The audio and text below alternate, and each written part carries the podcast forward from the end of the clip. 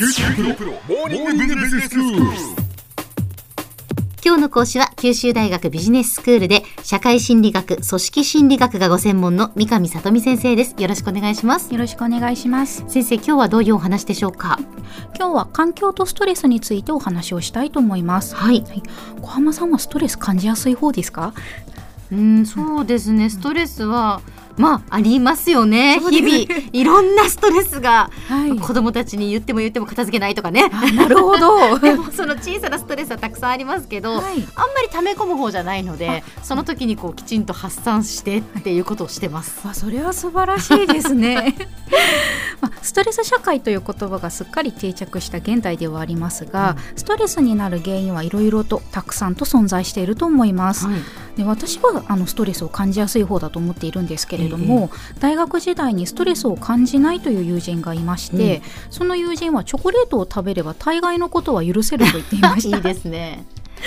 でストレスを感じやすいと思っている自分にとってはチョコレートを食べればストレスは感じないっていう彼女の話は不思議でたまらなかったんですけれども、今思えば彼女は彼女なりのストレスは無意識的に抱えていて、うんチョコレートを食べることが彼女のストレス解消法だったんだろうなというふうにして思います。そうですね。ストレスを解消する方法を知ってたんですね。そうですね、ええきっとそうだと思います。でこのストレスについてですがストレスは何らかの刺激によって心や体の反応に歪みが生じることと言われています、うん。心理学ではストレスの説明をボールで例えることが多いのですが、えボールは通常丸い形してますよね、はいはい。で軽くつついたぐらいではあの丸い形に特に変化は生じません、うん。しかし強く握ったりバットで打ったりするとボールはへこんだりして形は変化してしまいます。ええ。でこの時なぜボールの形が変化するかというと、うんバットに打たれたりするという外からの力がボールを丸い状態で留めておくという力を上回ったからということになります、はい。でこのようにバットに打たれるという外部の力がボールという内部の力よりも上回って内部の力を変化させるという状態をストレスがかかっている状態となります。人間の話で言うと仕事の量が多すぎるとか人間関係の揉め事に巻き込まれたというような出来事による負担がその出来事に遭遇した人の問題処理能力や忍耐力を上回る時にボールのようにへこんでしまう状態のようにストレス状態となるのです。うん。で環境の中にも騒音とか人混みといったような人に不快感を与える要因はいろいろあって、ええそうした要因がストレスを引き起こします。はい。で環境から起こるストレスを環境ストレスと呼んでいます、うんでこの環境ストレスには4種類あると言われています、うんまず1つ目は大変動というものです大変動。はいはい。大変動は地震や台風などによる災害といったような私たちの生活に大きな脅威をもたらす出来事です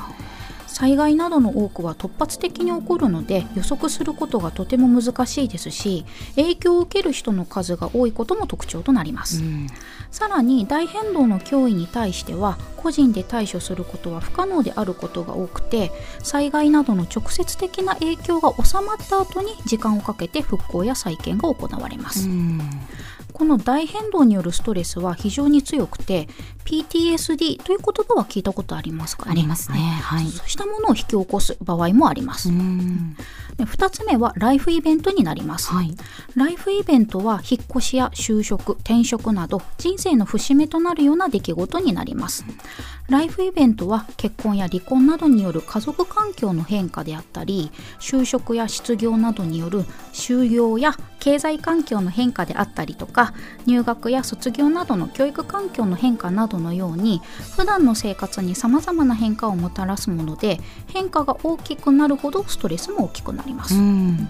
と心理学者のホームズとレイたちはライフイベントを経験した後に普段通りの生活に戻るまでにかかる時間について検討してましてこのさまざまなライフイベントのストレスの強さを数値化していますはい。小浜さんはライフイベントで最も大きなストレスは何かご存知ですか？うん。まあ、やっぱりその大切な人が亡くなるというのは一番ストレスがかかるんじゃないかなと思うんですけど。あ。そうですね。まさにそうです。このホームズとレイによるとライフイベントで最も大きなストレスは配偶者の死だとされています、うん。この時のストレスの強さは100になります、はい。で次が離婚でストレスの強さは73です、うんででその次が夫婦の別居でストレスの強さは65になるそうです。でまたですねクリスマスもストレスの強さが12となって出ておりまして、はい、楽しいイベントもストレスになるとされています。そうですか。はい。いいこととか悪い出来事にかかわらずその出来事によって変化が生じてきてそれに対処する労力が必要な場合には、うん、その出来事がストレスになる可能性があるんです。うんライフイベントによるストレスの対処は大災害のようにストレスとなる出来事が落ち着いた後に行われることが多いです、はい、ですが大災害のように多くの人が影響を受けることはありません、うん、3つ目の環境ストレスは日々の厄介事になります、はい。日々の厄介事とは電車が混雑しているとか通勤時間が長いなどの日常生活の一部として経験されるさまざまな不快な出来事を指します、うん、この日々の厄介事によるストレスは大災害やライフイベントに比べるとストレスは小さくてまたその影響も短期的なものであることがほとんどです、はい、ですが日常的あるいは慢性的に繰り返し経験されることが多いのでそういった影響が積み重なって私たちの心心とか体に大きな影響を与えることもあります。4つ目は背景ストレッサーになります、はい、はい、ストレッサーとはストレスの原因になるもののことを言います、うん、先ほどストレスをボールに例えて説明したんですけれどもそれで言うとボールの形を変えてしまうバットがストレッサーになります、うんうん。で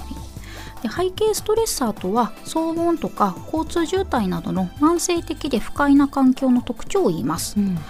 日々の厄介事と同じように背景ストレッサーは日常にあふれたものであって一つ一つの影響は弱いものがほとんどですがストレスが積み重なると深刻な影響が出たりします。また日々の厄介事と背景ストレッサーというのはちょっと違うんですね。そうですね、ええ、少し変わってきますね、はい。このように私たちの心や体に影響を与えている環境要素はたくさんあるのです、はい、では先生今日のまとめをお願いします。はい環境が私たちに影響を与えるものは多くて時にはストレスとなるものもあります。環境が原因となるストレスを環境ストレスと呼びます。今日は環境ストレスの4つの種類についてお話をしました。今日の講師は九州大学ビジネススクールで社会心理学組織心理学がご専門の三上里美先生でした。どうもありがとうございました。ありがとうございました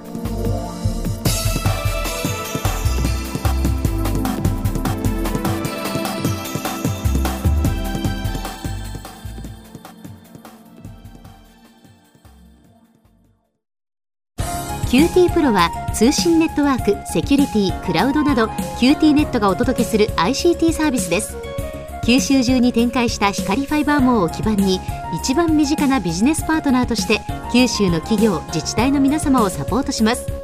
詳しくは QT プロで検索を。